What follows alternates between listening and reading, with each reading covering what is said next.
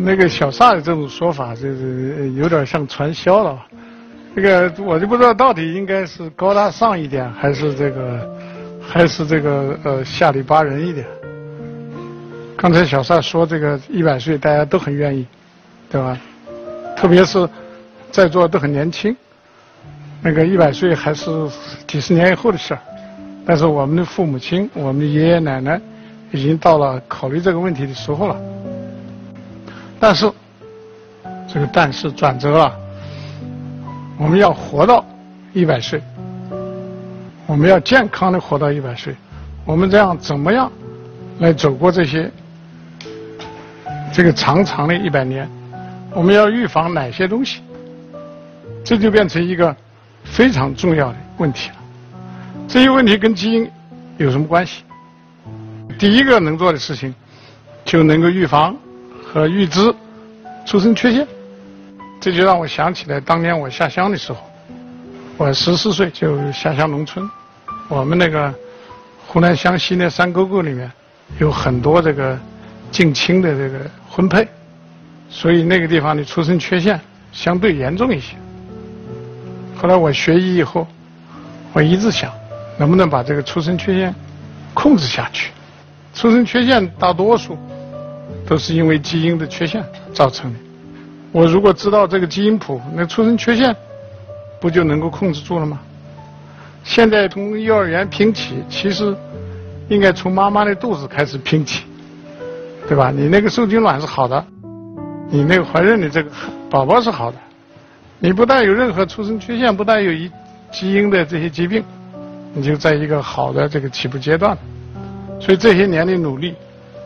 我们的这个技术的进步，现在对出生缺陷的这个检测，已经到了一个相对经济上可以接受、临床的检测度、准确度比现有的方法都有了极大提高的一个状态。如果我们把这个项目推广到全国、全世界去，中国不光能够成为控制出生缺陷最好的国家。可能也会成为控制全球出生缺陷的领先的国家。第二个，我说肿瘤，所有的肿瘤都是基因病啊。癌症生下来没癌症了，后来是人和环境相互作用得到的。肿瘤是可以预防的，肿瘤是可以不发生的。我是做基因科学的，我是做生命科学的，我一直在那想，人生到底是什么？人生到底需要什么？刚才小沙问大家愿不愿意活到一百岁，这就带来了一个很大的问题：这个物质财富带来的是什么？我就闹不清楚。那一个规则排列的碳那么值钱吗？对吧？而且把它用一个叫克拉啊这么一个单位，然后还代表着圣洁和啥啥啥的，这不整个就扯嘛，对不对？不就是规则碳吗？还有那些金银财宝，金银财宝都叫昂斯，是吧？都是虚拟的一些。这种消费模式，就把大家引导过去了，然后特别是量化了以后，在银行里面有好多零零零零零存在那儿，就忘记了自己来到世界上是干什么的。像我这种低消费的人，我就这一身衣服，当然是两件一样的，经常洗一洗，两天洗一下，啊，在任何这个正规的场合下，我也不不需要换个什么玩意儿，是吧？这个那个。参加这个英国人的那个传统的那种那种晚宴，他们这个燕尾服那个大袍领结，我也不需要。就是在工业时代，我们所有的产品，包括你们桌子上放的加多宝，我所有的这些都叫物质，物质生产出来，它可以被赋予价值，它有价值，它也可以。给赋予价格，它就很容易交换。特别可恶的是，特别可笑的是，有的人先发达的人，做出很多 elegant 的样子来，名贵的鞋、名贵的衣服。你说那鞋那那么高的跟，你穿舒服吗？对吧？你说那那些带的那些什么金银财宝，你说你重不重啊？你看我啥都没有，对吧？当然眼镜戴上。刚才就主要要看我那个 写的什么东西，是吧？所以像这样的东西，就是因为他们走在前面，他制造出一个一个的消费热点，一个一个的虚拟的消费的模式，一个一个奢华的这个满足人类的这莫名其妙的虚荣心的这种奢华的心理状态。非常可惜的是，生命科学之后，我们的健康、我们的生命都没有被它价值化，特别是健康没有给它分开，对吧？没有把它一节节的怎么算？没有什么比生命更重要，没有什么量化的东西可以和生命去比，生命的价值。是由健康来承载的，健康的根本是你的基因起到一个根本的作用。我生在这个世界上，我满足了我的衣食住行，我就要掌控我的生老病死。不光有一个健康、幸福的生活，更应该利用这一段时间，为人类社会的发展，为未来。留下一点什么？那些虚拟的东西，那些奢华的东西，我来忽悠你们，我来这个这个传销你们，远离他们吧。我最恨的两个字叫养老。我都六十多了，你看我要养吗？但谁养谁啊？我们要不要让中国的每一个老同志？能够老有所为，老而精彩。今天对你们讲比较遥远。如果你的父母亲、你们的爷爷奶奶、姥姥姥爷现在一点都不烦你们，你看到他跟你一样健康，他也可以一块跟你上球场，他也可以一块儿你跟你高山速降，他也一块儿可以这个。登珠峰，你想想，那时候人类社会会是一个什么样子？你是不是觉得很爽？对吧？如果我们年轻的姑娘们，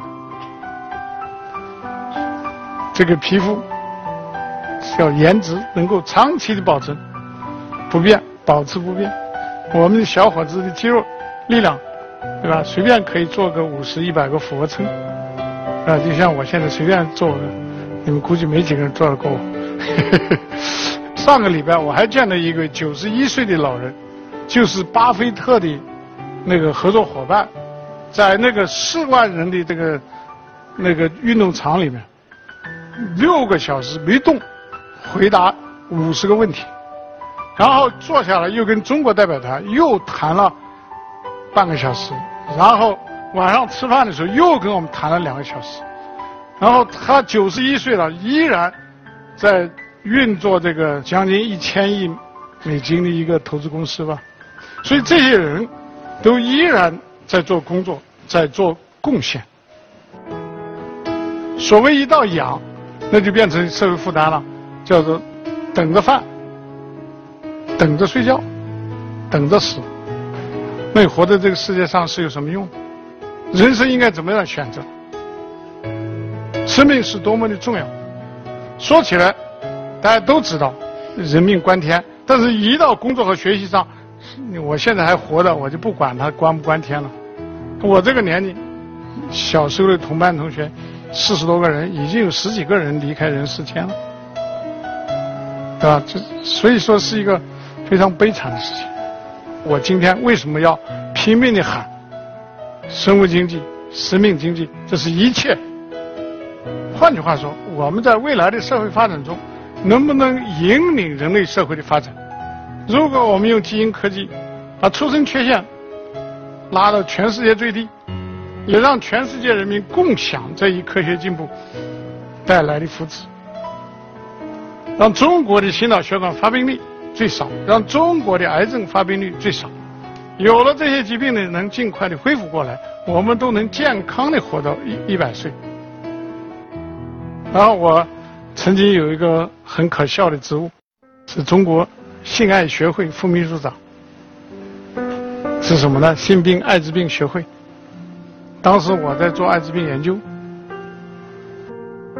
那时候中国的艾滋病的检测出来的发病率是大概是一万到三万人，十几个亿的国家大国只有这么一点点的发病。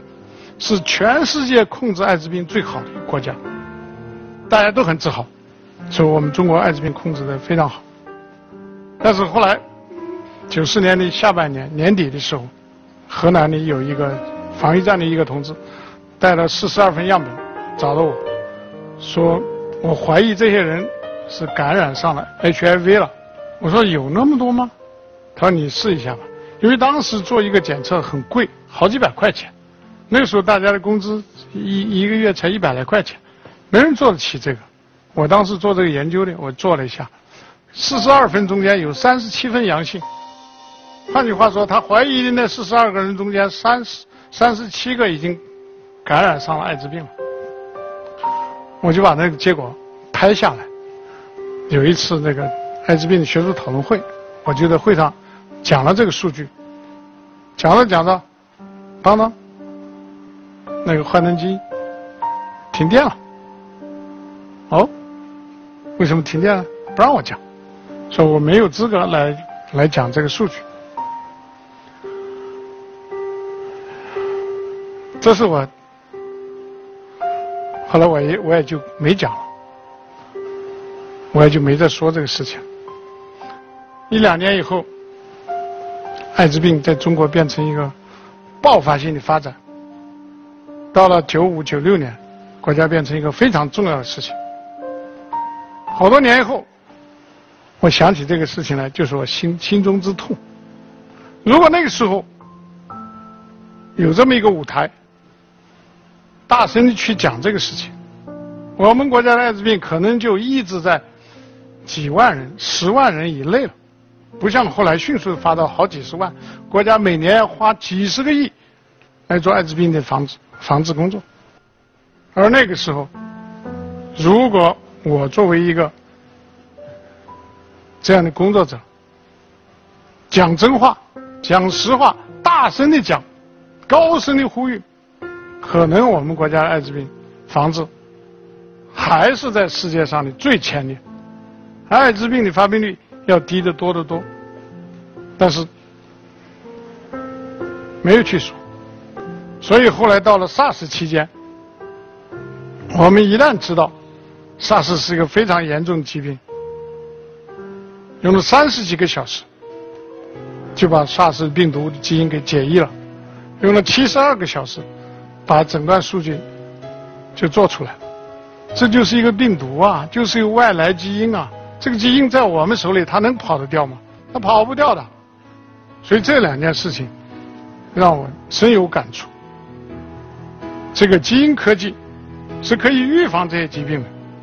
去年埃博拉把我们的实验室建在了塞拉利昂。基因科技在这个领域是可以大有作为的。这是传染病这一块，还有很多大家可以经常看见红十字会为了给孩子们白血病病人配那个骨髓移植。对吧？那个非常的困难。其实你要一个基因在那儿，基因数据库在那儿，一秒钟就配完了。不要现在我们配要好几个月，要花好几万块钱。我们几百块钱就做了，可能今年下半年、明年做，可能几十块钱就做了。这样的问题都能够解决。肿瘤的病人，那得了肿瘤怎么办呢？什么叫精准医学？你那个肿瘤我不管你从哪来的，你肿瘤的标志物在不在？肿瘤的标志物是什么？全给你确定了，那个效果就会好得多。那么，感谢这个政府，上个月给了我们许可，我们用这样的方法，已经使得几十个病人在没有办法治疗，已经到了肿瘤晚期，医院告诉他你回家吧，但是用这个靶向治疗的这种模式，现在把肿瘤抑制住了。如果我们能够控制出生缺陷，跳那个千手观音的那些孩子，都是百分之九十是一针制脓的，带有那个基因缺陷的。这些孩子是不应该再变成聋哑人的。我们完全是能做得到。我当时跟天津市领导说，如果天津的聋哑学校五到十年以后关不了一半，你就把我关起来。对。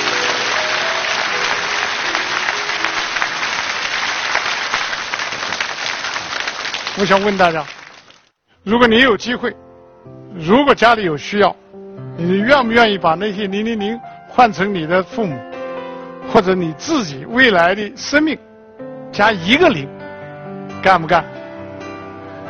加一个零，你想想是多长嘛？还这么小一点声音，干不干？就是嘛，对不对？我建议你们来思考健康的价值、愉快的价值、生命的价值，从一个追赶的二的国家，变成真正引领世界。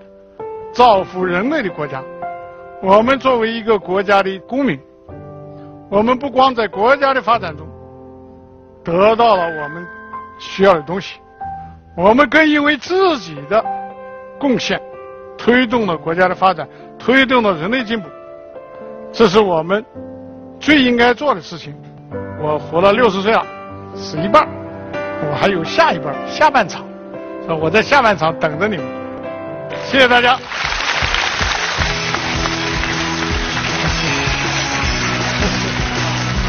谢谢王教授，谢谢。有侵略性、狡猾的。我还不够谦虚，今天穿一个黑的，里面穿个白的，脖子上还系个绳子。我这个不是绳子，谁也不先停下来，我们怎么办？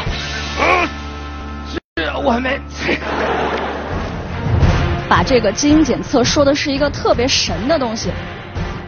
大面积产生人类死亡的病毒，其实是在实验室可以被合成的。基因是不是带着新的隐患？作为一个科学家，没有必要去逃避这些责任。怕上火喝金冠加多宝，欢迎收看由凉茶领导者金冠加多宝独家冠名播出的中国首档电视青年公开课开讲了。再次把掌声送给汪建教授给我们带来的精彩开讲。谢谢各位，请坐。您的演讲真的，我我在整个听的过程当中，这个心潮跌宕起伏啊！大家是不是都有这样的感觉？是吧？我们的生命、我们的健康、我们的价值观，带给我深深的震撼。比如说，我第一次知道，以后谁在管你要钻戒的时候，你就告诉他，那就是排列规则的碳，那就是一颗排列规则的碳。本质上，是吧？和你烧完的木炭没有区别吧？这是规则嘛。它就是排列方式不一样而已。对。这本质上是一样，拿一块炭给他就完了。但是您的这一套行装今天还是真的是让现场观众大开眼界，因为在我们想象中，科学家就是要么哎西装革履的进来，或者要么就是穿着白大褂。您是不穿西装吗？那个西装是什么？哎呀，西装是排列规则的，是十七、十七、十八世纪英国、法国、德国的那些骑兵，他骑骑马的时候，他戴的围巾，他真能上来；他不骑的时候，他就弄下来。他后来他就不打仗的时候，弄下来不好看，他就把它慢慢变成一根绳了，对吧？然后就变成一个一个社交的社交东西了。然后到十八、十九世纪末的时候，北京有个严先生，嗯，留着一个辫子，前面挂着一根绳子，两边都在摆，是吧？实际上，中国的这个鸦片战争以来的整个革命史啊，就是西装革履和长袍马褂一个博弈史。为什么 男人们都要穿一个黑的，里面穿个白的，脖子上还系个绳子？我这个不是绳子，这个是印在上面的，你画一根绳子，这是科跟科学家是没有办法聊天的。就你问他，就我就问他很简单的问题，我说您穿西装吗？您从十八世纪开始说起，说到最后也没告诉我到底他穿不穿西装。我们要是引领一个创新团队的发展，我一定不沾任何过去传统的东西那不叫传统，不过去的东西。但是我要告诉你，他他在你那是传统，在我不是传统。但是我要告诉您，汪教授，您今天穿的这个套头的探险装，其实是从秋衣发展而来。哎，对，我们坐在下面，我当时也乐疯了，有点露点，您这个衣服。没看到，还可以吧？我们的编导看完以后说，还还因为汪教授经常锻炼，胸大。还可以，开玩笑，年轻人这么跟您说话，您不会生气吧？哎，我高兴啊！能看得出来，汪伯伯是一个特别 特别开心、喜欢和年轻人。就我估计平时您跟您的团队聊天，可能也不是那种正儿八经。就谁跟谁正儿八经？科学的时候我们也很开放，只有对病人的时候我们很严 肃。您知道我们有一个环节是，您在演讲的时候，现场观众会拿小纸条啊，提问题。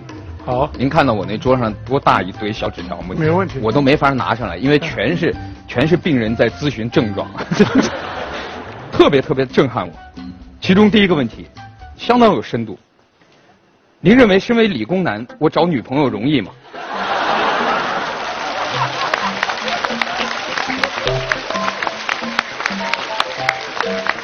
是哪一位？你是个女孩哎，你的基因突变的很成功啊！因为我想了解一下理工男的生活状况。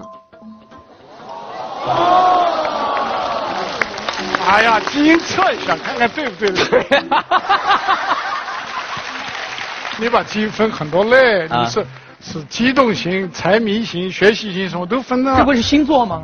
那你比星座细的多嘛，科学的多嘛，然后你就找你跟那对得上的嘛，那对上的基本上就靠谱多了嘛。明白了吗，姑娘？明白了，所以不要再去试图了解理工男的生活状态，看他们的基因状态。您刚才一直在强调自己六十一岁，但是和很多六十多岁、六十岁就觉得自己进入老年人需要养老的那一那些同龄人不一样的是，您精力充沛，而且说做俯卧撑没人能做得过你。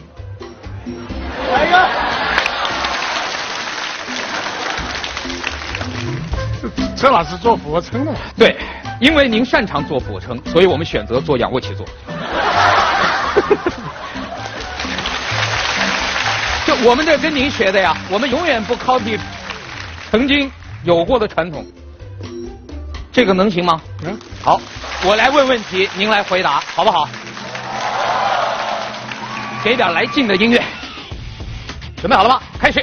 这位观众问：如果人们都想找到更好的另一半，从而使后代具有更好的基因，那长得不好的或者身患残疾的人将如何找到爱情？好问题。现在不是智力和财富都都都是找爱情的一个很很重要的辅助因素吗？对，那个长得不好后代还是有办法改变的嘛？残疾的话，后代也可以防止的嘛？但是如果人们真的通过基因去寻找另一半的话，排除在自己的选择名单之外了呀。那你看那个贺金的夫人怎么样？她都这个样啊？还有一个问题是很专业的问题，我很好奇，如果体细胞能像癌细胞（括号海拉细胞）一样与外界进行信息交换，真的可以不断分裂，我们人类可以达到永生吗？是谁呀、搞得跟那个唐僧一样？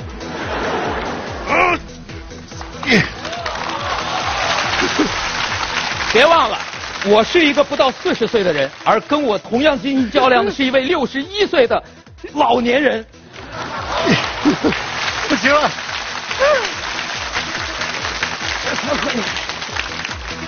体细胞只能够分分裂，理论上分裂分裂到五十倍就差不多了，它那个端粒越来越短。谁也不先停下来，我们怎么办？你先停下，我先停下。别停下。怎么样？您觉得我还可以吧？可以可以，我先停下来。我我，但是我也想去做个基因检测。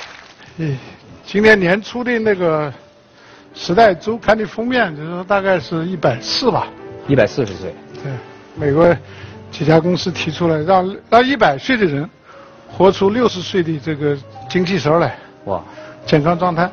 至于什么五百年啊，加个零啊，对那太吓人了。那是另外一回事儿了。那个那是也可以考虑的事情，是另外一回事儿。对。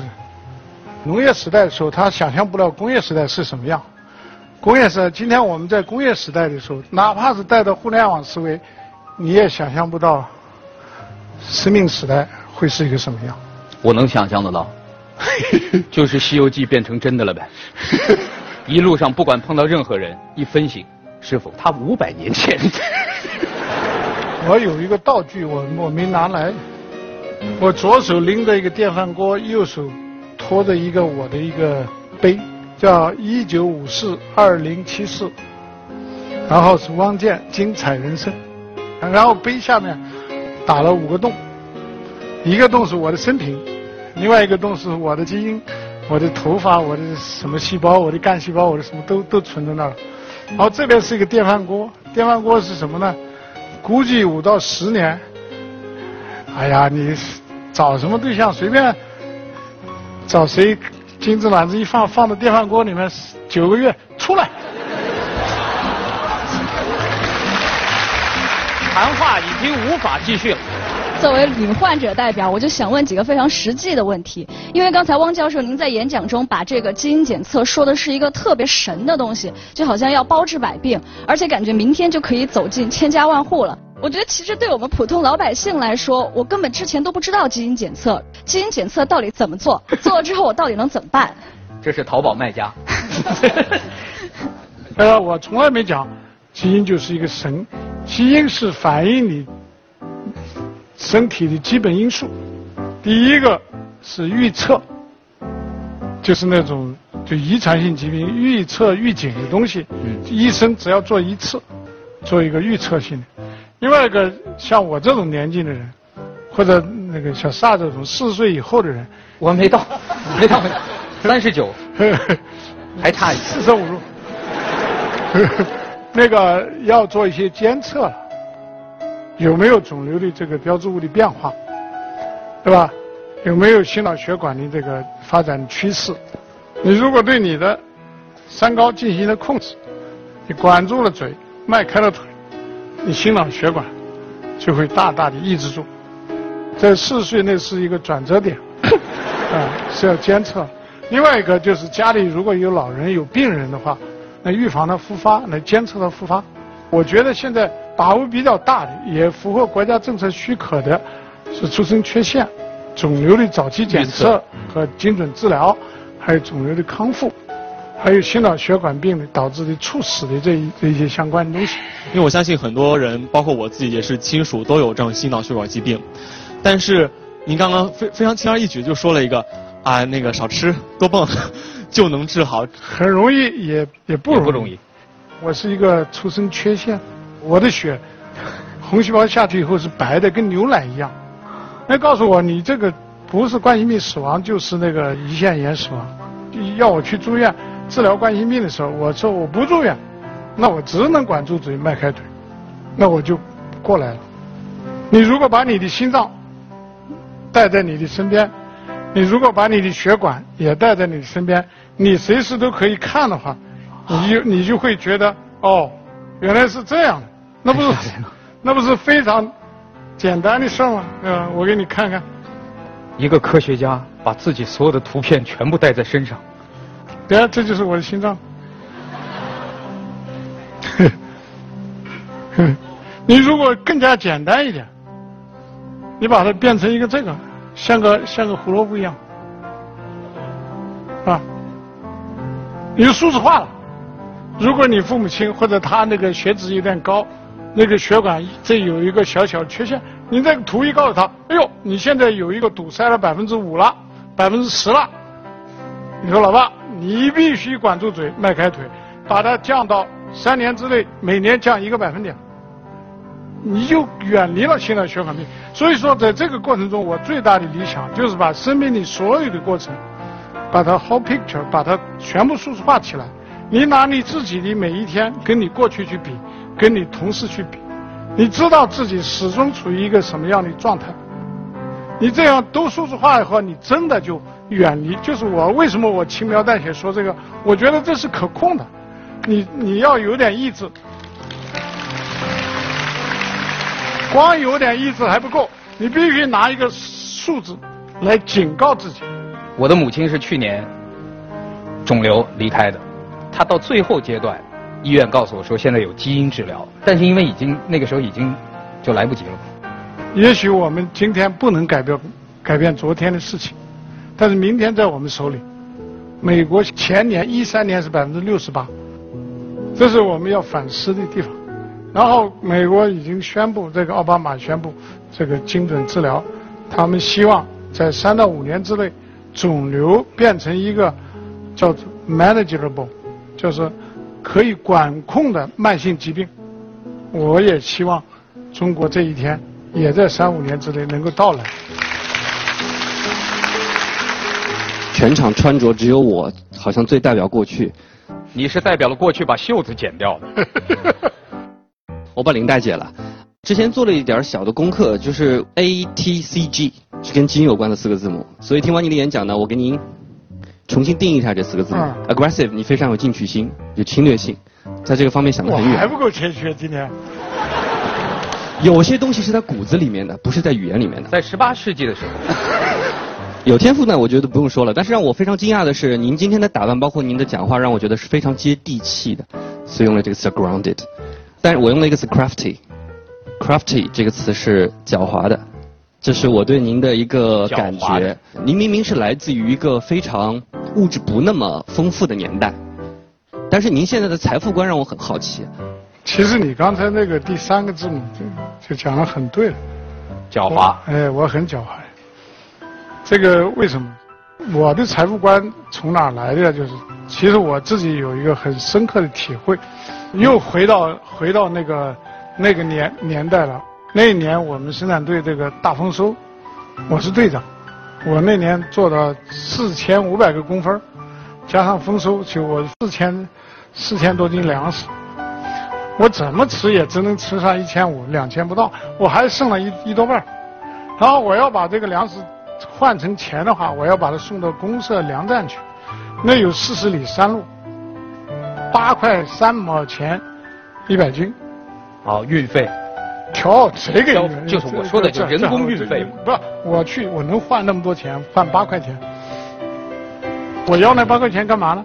然后吃的也吃不完，衣服那时候也没什么可比的。实际上，就那时候就有个深刻的感觉：任何物质超过你的需求的话，它就是没有用的。然后你要马上处理它，你还处理不了它。不是反对物质财富，我只是讲今天的最大的财富是生命，是健康。你把这两个做好，你要把它换成物质财富是太容易了。当您说到啊，你的银行里面零零零零的时候，我听到一个年轻人说，我真的是零零零零。现在这些年轻人，他们现在的状态是，可能毕业以后面临的，首先第一就是生存。他如果说连生存都保证不了，他们还得靠父母，对吧？所以现在您跟他们讲啊，健康生命。有多少人真的听进去？还是有多少人在汪老师说到健康生命的时候，脑子里仍然想的是我递出去那两份简历怎么还没有没有回复？没有？当当然，这个衣食住行首先得对。所以年轻人怎么办？现在他们过于的实在，过于的现实的话，实际上是一个是一个民族衰败的一个开始。像刚刚汪老师在整个演讲过程中，包括咱们提问过程中，一直在说一个事情，就感觉基因真的很好。基因是不是也有两面性，存在着新的隐患？在美国已经有实验室能够把禽流感病毒通过改变两个基因，可以使它在人和人之间快速的传播，通过空气传播。也就是说，作为基因武器了。中国人，特别是各个人种之间的不一样，是非常有意思、非常危险的事情。我们对禽流感、对流感这样的敏感性，中国人要低得多得多。第一次世界大战那个禽流流感导致的死亡，白人的死亡。就比战争的总数还要多。实际上，这任何一个病毒一改变，就会对一个人种是有特异性的攻击性。